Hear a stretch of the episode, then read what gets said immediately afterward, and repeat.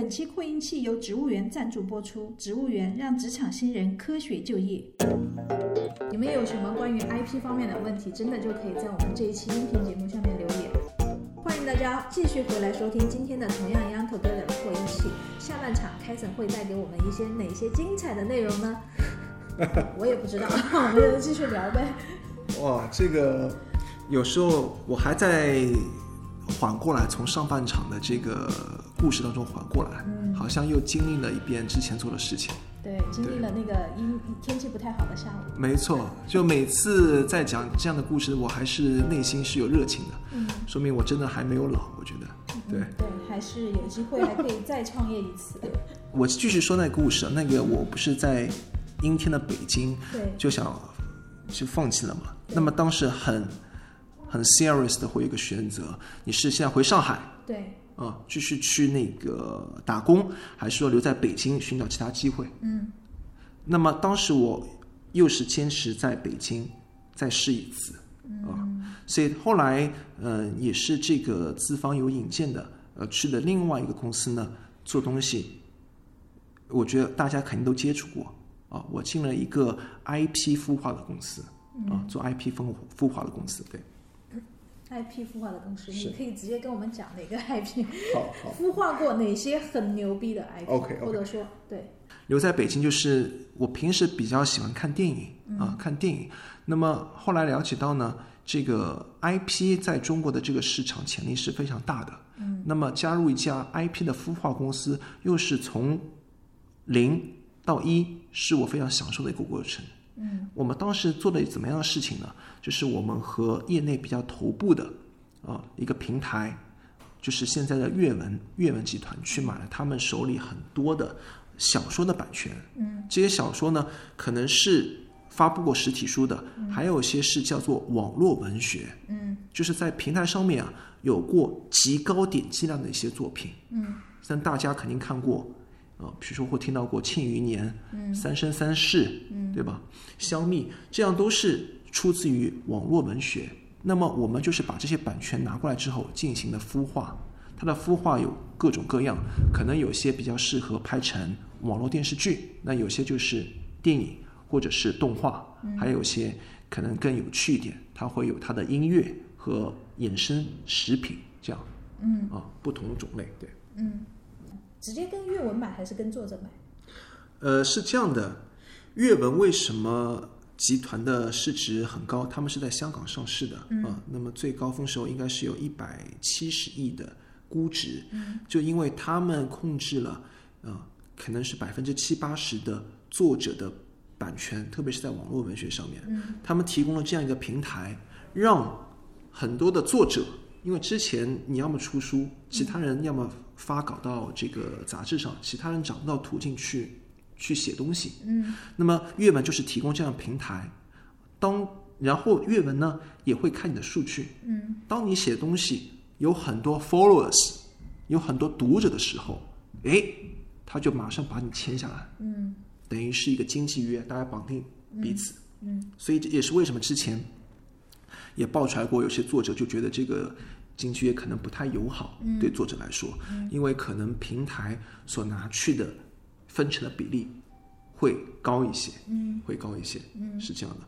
那么当百分之七十七八十的作者都在这个平台上面之后，就代表了他出爆款的可能性，包括出爆款的数量会更多。嗯，当你的这个网文有一定的数量基础的读者来说，嗯，那么这个网文就是有价值的，对。这个版权就是有非常大的变现价值的。嗯，我可不可以这么理解？所谓的爆款，就是说，呃，它本身在属于网络文学的时候，它就有很多读者，就一一群忠实的读者一直跟着它，是，日更、月更、年更，没错没错。然，后到了后面，这个一旦要被改编成影视剧的时候，没错，那些什么什么粉、什么什么粉就会在他的弹幕上面留言，忠于原剧，要不就是可原剧原剧是这样的吗？怎么怎么样？你有没有好好读过？我有看过无数的类似样的那种弹幕，就是就是这样。对，嗯当你有一定基础的时候，就代表你这个 IP 所带来的这个任何的衍生，嗯啊，有符号性、有内容性的这个衍生是有基础的，那比你一个新的 IP 所呃承担的风险是更小的。嗯，既然已经聊到 IP，那 Kiss，、你能从那个从业人员的呃角度告诉我，就是和我们的听众什么是 IP 吗？嗯，IP 和品牌有什么差别吗？嗯 IP 是这样的，呃第一次听到这个词的时候，应该是在二零一五年，呃，是腾讯当时是提出的。IP 的这个概念呢，其实它是分成两个单词、i p 就是 intellectual property，它直译过来就是知识产权。那么现在呢，是泛指那些有高辨识度，它自带流量，就像我前面提的，已经有些粉丝基础的，并且有强变现能力的，它的衍生品会有人来买单的啊，长周期变现的，它的衍生品它不单单是一个一个方向，可能有多种多样的，影视、音乐、动漫这样的一个文学的符号统称为 IP，嗯，啊，这是我的一个理解。对现在 IP 的概念好像非常火，大家都在说 IP，没错，各种各样 IP 也也要说一些，我我其实有点模糊啊，就是不知道就是哪些才能称之为 IP，或者说 I 哪些事情就是 IP 分为什么类？嗯嗯嗯，对，就任何知识产权的东西都是属于 IP 吗？就是它只要是一个文化符号，它有粉丝基础和变现的，都是统称为 IP，嗯，都是统称为 IP。对，那那用通俗的大众所知道的话说，比方说一些什么动漫 IP，嗯。啊、游戏 IP，、嗯。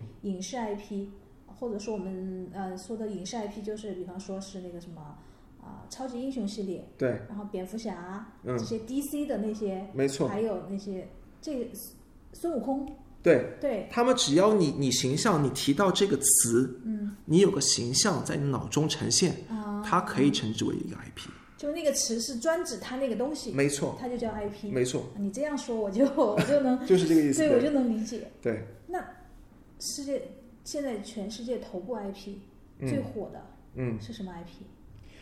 讲到呃，这没有所谓的最火，因为不同地区它肯定有不同地区最火的一个文化的这个符号。嗯，呃呃，在开展这个问题之前，我我想先聊一下去一个流媒体啊、这个流媒体就是来呈现这些 IP 内容的一个平台。嗯，啊、它是国外的，呃，叫 Netflix。嗯，就是奈飞，奈飞啊，因为国内大家都知道，呃，优爱腾、优酷、腾讯、爱奇艺，那么这个是国内现在这三家是为主。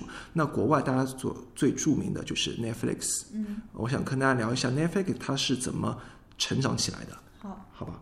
不知道大家有没有感兴趣？我我的感兴趣，它本身就是一个 IP，对不对？没错，它现在就是一个 IP 的平台了。嗯，但是它怎么发展起来还是挺有意思的。嗯呃，它是这样的，就是 Netflix 最早呢，它是一九九七年成立的，嗯在当时啊，它是干嘛的？它是一个在线影片的租赁提供商。啊啊，就像我们之前的那种早些年卖 DVD 的一个小店面，嗯。哦、人们过去之后就是买那些 DVD 的，嗯，他给你这些影片的。到现在呢，它全球的用户数已经超过亿级别了。啊。那么他出了很多的一个作品啊，像《纸牌屋》啊，哦、包括很多的 IP，现在大家都非常熟悉。那最早它就是一个影片租赁的提供商，嗯，这样就是在线租赁的那种，没错，就看数字电影，没错把数字电影的正版版权租赁给你。没错。哦，但是后来他发现一个什么问题呢？嗯，他之前这些版权啊，全部是从另外一个啊平台上面买过来的。嗯这个当你一个平台卖给你版权的时候呢，都是有期限的，就像我们授权做 IP 的授权也是有期限的。嗯啊，那个平台发现，呃，一般我们业内呢，像这样版权的合作是收一个最低的保证金，嗯加上后端的分成，嗯保底保证金就叫做保底授权金。嗯那么 Netflix 在最早买那个平台时候，所有这些在线影片的版权金可能在才三千万，嗯，三千万。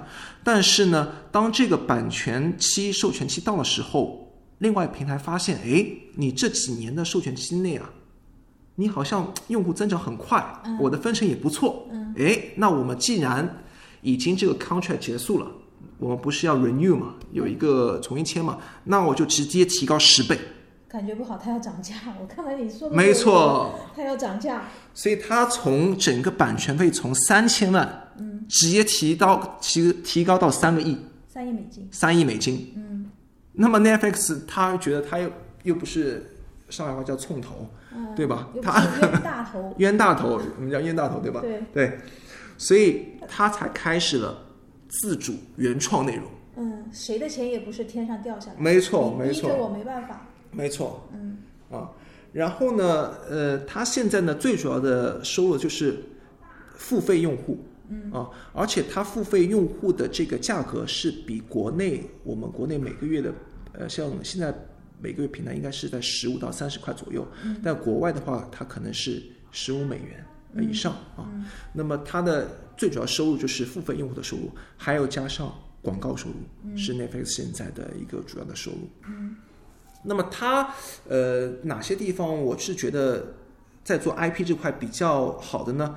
它是用了很多 AI 系统啊、a i 系统就是让这个系统啊更加了解观影者的喜好。哦，就相当于反复看，没错，我正好采访一下，也采访主持人，你喜欢看怎么样的呃类型的这个电影或者是内容？啊，嗯我是一个网剧爱好者，奈飞我也经常看，但是是通过国内某些网站看，或者是国内某些 APP 看。我喜欢看科幻类的，科幻类的还有超级英雄类的，嗯然后要不就是呃警匪类的、暴力犯罪类的，嗯然后呃悬疑惊悚的，最后才是什么爱情啊，然后呃中间还可以再插一个什么纪录片，纪录片是一个单独的提出来的。明白，嗯明白。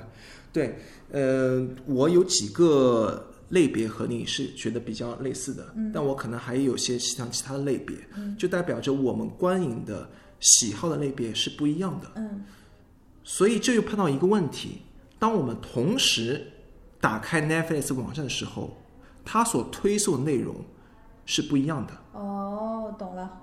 因为他们做过一个后台的数据，嗯，当一个用户去搜索一部这个类型的电影超过九十秒之外，就代表着这个用户有非常明确的这样一个需求去看这个类别的电影，嗯所以在你第二次去看 Netflix 的时候，它会把更容易的让你看到你想看那些类别的电影在哪里。嗯所以这就是一个大数据，也是一个 AI，让 AI 更加了解你。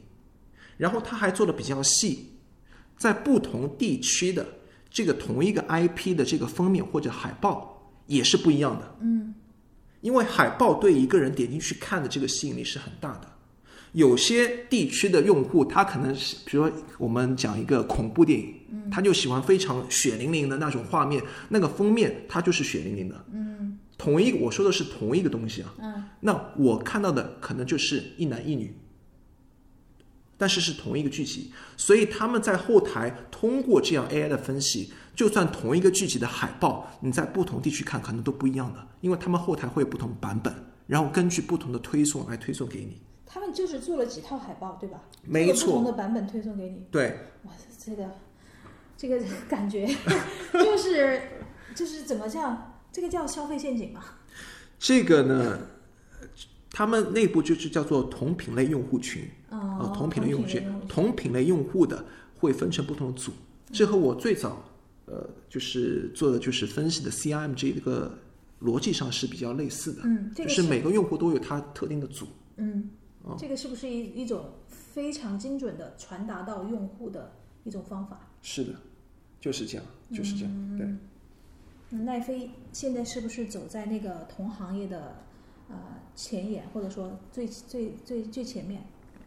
他们绝对是走在世界前沿的这样一个流媒体平台。嗯，他们每年还会有啊设置这样的奖项，就是让工这个这个工程员啊来优化他们的 AI 的推送。嗯啊推送，然后他们内部呢实际上百分之七十是靠 AI，百分之三十但是还是靠人工的这个呃识别，就不能全部交给机器，这个是比较合理的。你先让机器做大数据的一个分析，你最后百分之三十让高层来决定。嗯，然后呢，这个高层决定又分的比较细啊，像一些比如说它总投资量在三千万美呃三百万美元以下的，那么你的比如说项目经理他是可以直接做决定的，我到底上哪个 IP 哪个内容。但是你投资比较大的啊，像我前面提到纸牌屋，它的投资总量就比较大的内容，那么我就是有更高级别的人员共同来参与投票才能决定。好，对。但是之前哪个做哪个类型呢？我前面说百分之七十是 AI 来算出来的，嗯，甚至现在还有用 AI 来做这个 IP 的剧本，这个网络文学剧本也都是有一套逻辑的。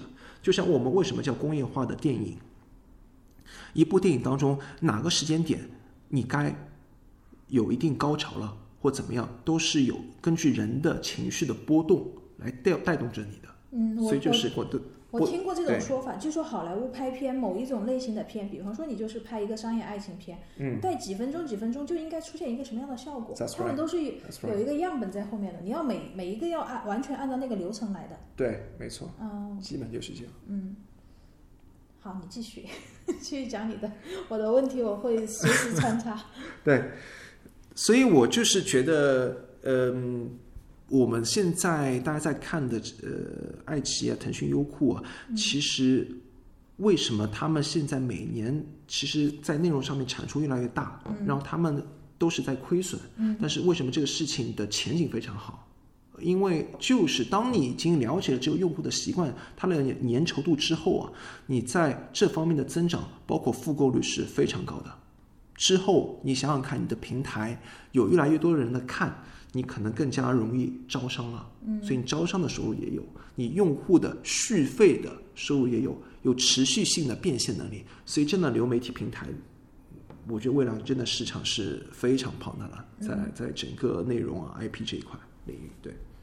流媒体平台现在就像奈飞这样的，他手上所掌握的 IP 多吗？全版权属于他的。有，它现在主要是三块啊，它内容主要分三块，一块就是全部是自己自制，嗯，全部自制的意思意思就是说他们全部自己来投资啊，来自己来拍。第二块就是采购，哎，比如说我像我们国内的像那个很火的叫做《延禧攻略》，嗯，还有之前《白夜追凶》，他们是直接买过去的版权，嗯，他们也现在也来越来越多看那个亚洲市场的好的 IP，把它直接买过去。嗯，那么第三种就是联合拍摄，就是他们可能投一部分，哎，我投个百分之三十、百分之五十，算这个平台定制剧，那么有专业的制作方来完成剩余的，或合作方来完成剩余的一个拍摄。对，之前很火的一部韩剧叫那个什么，呃，永远的君主还是什么的，李敏镐演的那个，属于联合拍摄嘛，因为非常不韩剧。嗯，我倒是在那个剧的身上，我只是以这个举例，看到了非常奈飞的影子。嗯。呃，这个剧我可能不太清楚，嗯你你它是在 Netflix 上面放的吗？对，它不是对它在 Netflix 上面放的，然后它就是不是韩国人那种叙述方式。嗯，那有有可能啊、有可能就是 他们有参与联合的制作。嗯，中国有吗？呃，你说和 Netflix 一起合作的吗？对，呃，有越来越多的中国的版权会被国外的这些很强的一个制作方啊买去来做。嗯，就像我嗯，因为现在还在做的一个，我们是自己在做科幻的 IP。那科幻 IP 的国内第一人应该是，sorry，科内的国国内第一人是刘慈欣。嗯，那刘慈欣最著名的版权《三体》啊，那也是被国外的这个呃是《权力的游戏》的这个剧集的班底啊买过去来做国外的呃这个 IP 啊，就用的国外是三体，版本的，就是把没错故事改一改，没错。也不用中国人参演啊什么的那种。呃，因为我们国内还是有它一定的监修权的，嗯，但是拍摄包括制作就是国外的、啊。那国内，呃，《三体》呃，明年那个动作也挺多的，嗯，所以还蛮期待的，就是真的看一下国内和国外我们拍同样一个 IP 会有呃哪种不一样的一个啊情景出来。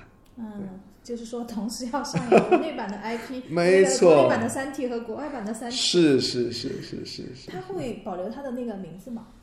会会会，当然会，剧透一下，对吧？这个就就好对比了，哇，这些、呃这些一模一样。互联网热闹对是 互联网上的那些网民们热闹了。对对，所以这个他们据我所知还是谈了挺久的，嗯，因为呃，《三体》这个呢，呃，好好久之前国外就想来来拍的，但是呢，当时国内就是没有放，包括刘慈欣本人也觉得说，哎，这个《三体》可能国外人来拍不太合适。那么也是相信他们也是达成一定的共识啊，把这个 deal 给谈下来。我觉得真的还蛮期待的。那像 k a s e n 你所说的那个刘慈欣老师的那些 IP 授权，现在是在谁手上？嗯，这个这个，因为刘老师他其实呃和我接触的其他的作者还真有点不一样，因为我觉得他真的是一位非常儒雅啊，并且没有这么商业性的一位作者。他的唯一的工作就是想写出好的东西。像他这么火的一位作者啊，可能会有很多的我们所谓的通告或者活动让他参加，他都是拒绝。嗯，都是拒绝。他据我所知，现在正在创作新的东西啊，所以他的 IP 呢，呃，之前可能大大小小也写过，呃，十几个、二十个，这包括长篇的，像《三体》这样的，还有中篇的，还有短篇的小说啊。像之前很火的那个《流浪地球》，其实是它的一个小说集啊，只是说，嗯，也经过了非常。棒的这个改编，才成了这么大的一个呃创造中国影史的这样一个 IP 内容影视作品。嗯，那么，嗯，我现在我们在上海的这家公司呢，有幸也拿了几个刘老师的作品，在做孵化，等到合适的机会再跟各位分享。对对，最主要的一个概念是一个平行宇宙的概念，希望各位同学到时候能支持一下。嗯。好的，好的，你那个可以打字嘛？到底是哪些？我们怎么支持？支持哪个？还是说刘老师的我们大家都支持？如果有同学在我们这个呃同样的 Young Together 空音期节目下面那个留言的话，我会第一时间回复，非常开心会。对，好的，Kison，你到时候再告诉我们。你现在还要留个悬念，没错，没错，没错，没错，没错。刚刚 Kason 给我们分享了很多，就是关于流媒体的一些，呃，目前最新的一些动向也好呀，他们是怎么那个？我我很关心一点，就是流媒体是怎么来筛选这些 IP 的？嗯，他怎么来认定这个 IP 是有价值的？嗯，是已经存在的 IP 有价值，还是说新的 IP 是有价值？嗯，对他们怎么来判断这个？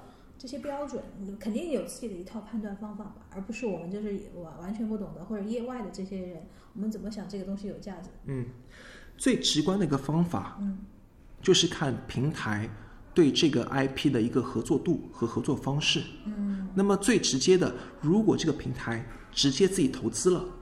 那他肯定是非常认这个 IP 的。嗯，那为什么他会投资呢？第一，要么这个 IP 之前是有他一定的数据的，或者粉丝基础的；要么这个 IP 之前已经被影视化过，就是大家已经看过，是一个续集。嗯，那么它在以往几季的这个数据是有 record，可以可以去可以去那个 track 的。嗯，所以我们才会啊来直接投资。那如果对一些新的 IP 平台，也没办法去判定这个 IP 好不好的话，那么但是平台是需要内容的，嗯，有可能这个 IP 真的火了，那么很简单，他不投资，他直接跟你来一个用户点击的分账，嗯，好吧，那么这个点击分账就是一般现在平台上面就是看前六分钟，六分钟啊，如果这个用户观看超过六分钟才算一个有效点击。来避免一些行业内，比如说他就刷不停的刷点击量，因为它是按照这个每个点击有不同的等级来跟你结算价格的，嗯。啊，那么不同等级的话，价格单价会也不一样，那越高级别的单价会高一些，嗯，对，感觉今天又被科普了一下，刚刚确实是被科普了一下，原来是这样子的，对，所以会导致呢，又有一些制片方他在等于钻这个空子。他把所有的成本，甚至大部分只拍前六分钟，哦，先帮你吸引好。我听说过这个故事，知道吗？对，你会看到前六分钟的这个视觉特效，包括 CG，非常棒，像好莱坞大片一样。嗯，进入六分钟之后，一天一个天一个地。嗯，因为他他们不 care 了，对，因为平台已经给你点击了，对，所以平台也在不断的在优化它的一个计算的方式啊。就像之前呃每个平台上面都会有啊这个剧集的观看次数是多少次，嗯。啊每次我看都非常吓人，几百万、几千万，甚至几亿次，对对对，几亿次对？吧？一个电视剧几十亿次的点播量，想想也不可能，所以导致有一天现在啊，把这个全部都啊删掉了啊，把这全部都删掉了。对他们后台，他们后台应该是可以看得到，哦，你说是用户那个已经看不到了吗？用户至少是在优酷上面是看不到了。哦，我我还真的没有留意过这个事情，我大家可以留意一下，现在有的可能应该就是评分，它会有个评嗯分，但是点击量这个是会越来越少，因为这不合理，这个也是有非常大的扩大的一个成分在那边。嗯，对嗯。那既然讲到了那个新 IP 旧 IP，那会不会有些老的 IP 就是名气特别大，然后他的粉丝基础也很大，但是他就是创作不出来新的内容，或者说新的内容买单的人没有那么多，就就是大家叫好不叫座，就是这种情况。嗯，当一个有粉丝基础的 IP 去被改编成影视化的作品时候，就是会有这样的风险。嗯所以为什么现在有叫做票房毒药呢？嗯因为之前大家一种方式就是大 IP 配顶级流星流量的明星，对，就觉得一定会火，嗯，但实际上很残酷，不是这样。对，强强联手嘛，人家在想的是，因为用户的这个观影的习惯在改变啊，你的内容好坏，他们会有直接的反馈，甚至传播。所以我们为什么说用户的这个评分啊，它的一个观感很重要，就是内容很重要，内容才是核心，而不是你所谓的顶流的明星啊。可能一开始他们觉得这样还比较适用，但看了一两集之后，我相信不好的内容就是会被弃掉的。嗯，特别是这两天我们在录我们节目的这两天，就是刚刚就是一个老的 IP，就是《鹿鼎记》，不是又新拍的错出来了吗？然后就引发网络骂，简直是一片，就骂的一片，所有人都在骂。是是。这个东西，你看它就做成这样了。所以你拿大 IP 来，如果你没有很好的一个创作和内容的话，它反而对这个 IP 是有很大的损伤的。对这些创作，我们知道任何创作就是呃发自于创作者本本意的，或者说受市场规律的影响，然后或者说受资本的影响，呃，无非也就是这些。我不知道哪些还有呃需要你补充的一些影响啊。但是它万一就是走偏了，嗯，它它走歪了，它不符合这些，它产生了一些就是大家都承担不了的后果，或或者非常严重的后果的时候，那这个东西怎么可以去预防它呢？因为您是做这一行专业的，就我想知道，就是没有人提前告诉他们，你有可能这条路走偏了吗？嗯，呃，所以我下去有点有点虚脱了，好像。那因为现在太多干货了今天聊聊点轻松的，聊点轻松。点，轻松点，轻松点。我一直在讲，先聊点轻松的，然后我再我再贡献一点，好不好？好先聊点轻松的。对对那你 k i s 你也给我们分享一下，嗯，就国内外排名在前面的 IP，就是市场价值最高的 IP。嗯，如果提到市场价值最高的 IP 呢，那我们肯定得提到迪士尼。嗯啊，迪士尼。那迪士尼做了一个很最近动作很多啊，那么他做了一个什么事情呢？就是把漫威给收购了。对，那么漫威就是手头上有我们最熟知 IP 的这样一个超级英雄团队。超级英雄团队，对不对？复仇者联盟啊，这个那个的啊，所以他们做的这部这部棋还是特我感觉。这个可以称得上是强强联手，因因为迪士尼有保障。迪士尼本身它也有很强的 IP 库啊，嗯那么等于当每个 IP 都有它一定的粉丝的时候，这时候一加一就是大于二，甚至远超过二啊。那么他们，你想想看，在这个不同的 IP 啊，在不同 IP 当中还可以出现，嗯，我这个人物可以在你的这个呃宇宙观的另外一个人物当中的故事中出现，然后产生互动，甚至是续集，这个就无限的内容创作的空间在。你讲的这个我非常有画面有感触，就是那个漫威的那个死侍，他不就是乱窜嘛？没错，每个地方都会出现，还有这好多那个在漫威的那个系列的漫画里面，那个神秘博士又出现在这儿，又出现在那儿，这个神秘博士打破次元壁，绝了！我觉得没错。但是你会发现，为什么我们国内做 IP 和国外做 IP 还有很大的路可以走呢？就是国外在 IP 这个形象推出来之前，其实已经有一套非常完整的体系。嗯，这个人物到底是怎么类型的？你前面提的死尸的，那么他们就是有点荒诞、搞笑啊、英雄的这样主义的一个角色。对，那么他的声音、他的一个风格、动作都是被定型的。同时，国外一个做的非常好的一个点就是，在这个 IP 推出去的时候，它直接的衍生品都一个系统都已经被开发好了。哦，这是为什么国外一个好的 IP 的衍生品能占到整个 IP 的销售百分之四十，嗯，而国内可能只有百分之八以内。就像《冰雪奇缘》，嗯，大家都知道那个小女孩那条裙子，嗯她就就单卖了两亿美元以上。艾莎的裙子，没错，我身边好多小朋友都有。是不是？对是不是？但为什么国内会有这样一个断点呢？就是国内很多 IP 在推出这个影视化的时候，它整个衍生品系统是没有的。哦，当他发现我这个 IP 火的时候，再要去制造衍生品，会发现这个时间段已经是断档的。因为你从你一个东西从你设计到制作本身就一段时间，更别说你最后落地变现那个渠道，是有很大的时间轴的。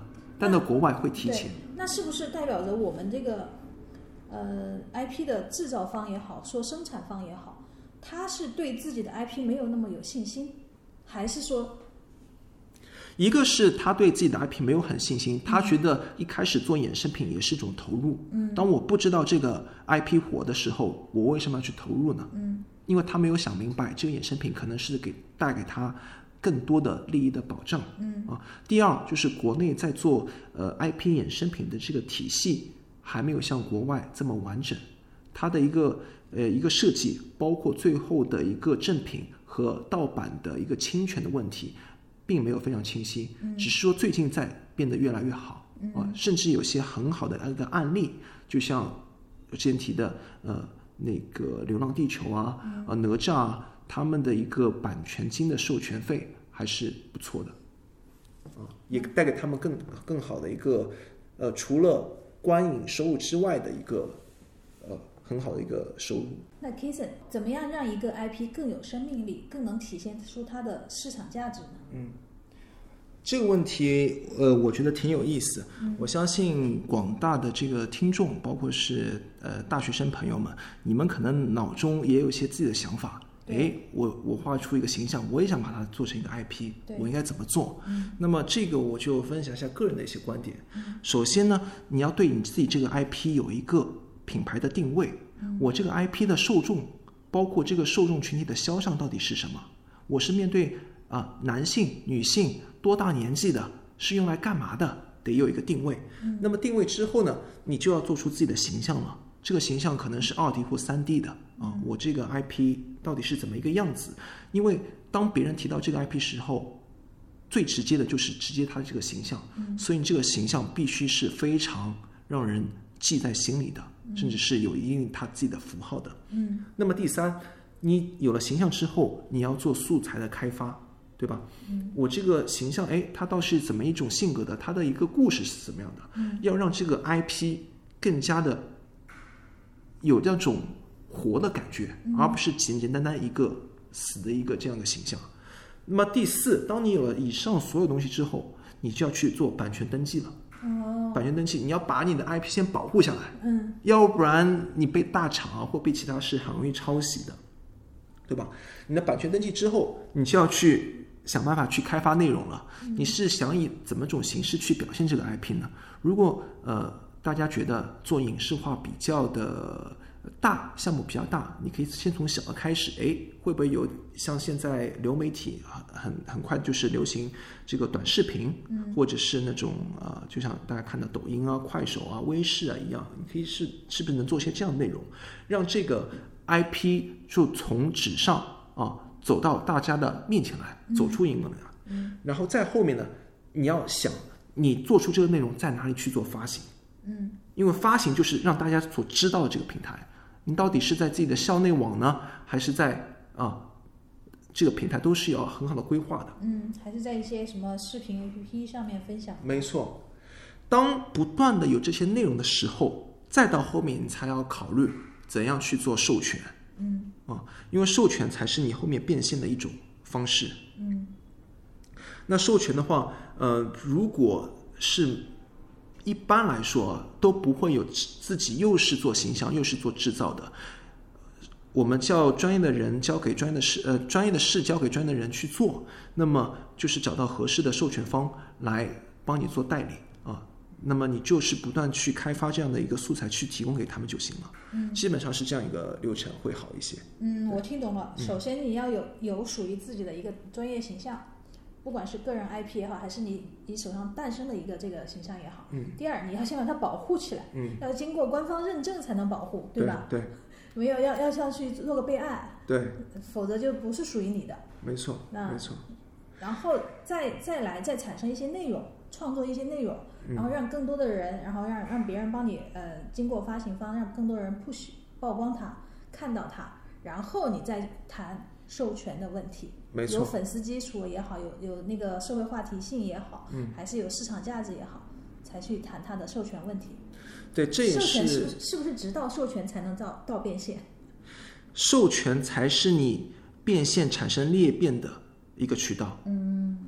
也是你。会有增加很多被动收入的一个渠道，嗯，因为在你甚至是在你不再创造这个 IP 的时候，但这个 IP 的形象内容已经广为人知的时候，那它所诞生出来这个衍生品就是有它价值的，嗯，那一般每卖一个这样的衍生品，你知道就会有你又会有收入，就像版税一样，嗯，这也是我觉得为什么 IP 这块很有意思，也非常鼓励呃广大同学去去参与，呃呃，如果大家有好的 IP，也可以推给我们。因为我们现在也在做一个 IP 研究院的这样的一个事情，就是专门去孵化、运营原创的 IP 去扶持。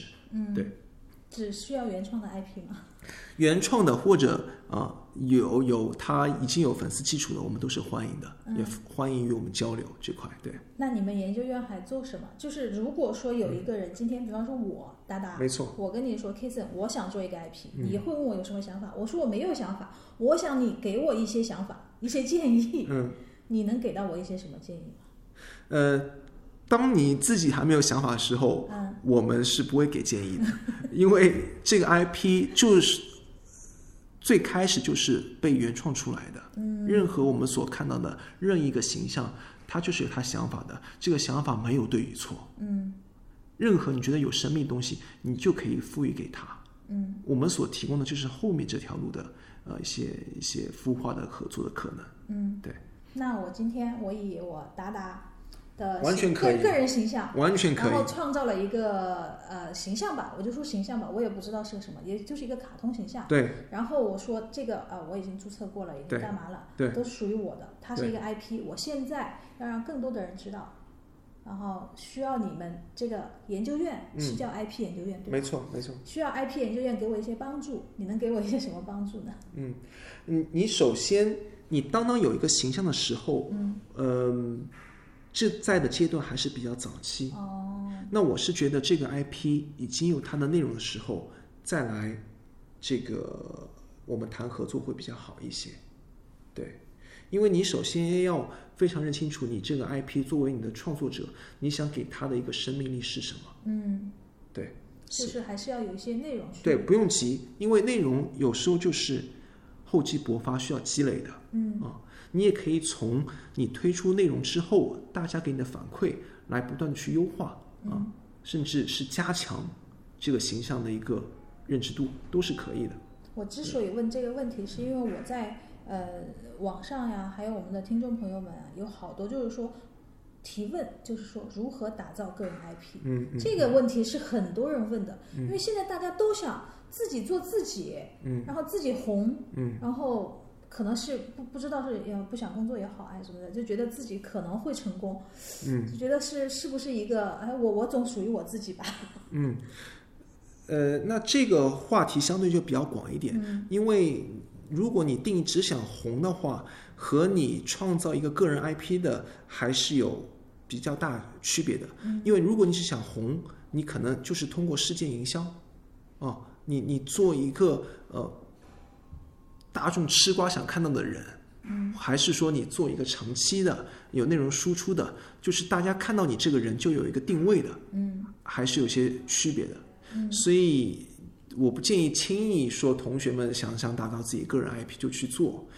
当你因为我们嗯。现在有榜样呀，嗯，我就觉得像什么薇娅啊、李佳琦，他们就是很、很红的个人，对，但是他们是在他们的这个垂直领域是付出了我们不能想象的一个努力才做到现在，嗯不完全是机遇，他们可能是在直播这个风口上面，但是他们就是有自己的特色，嗯，和他们的一个专注度，嗯所以专注度和特色，呃，我还是觉得很重要这块。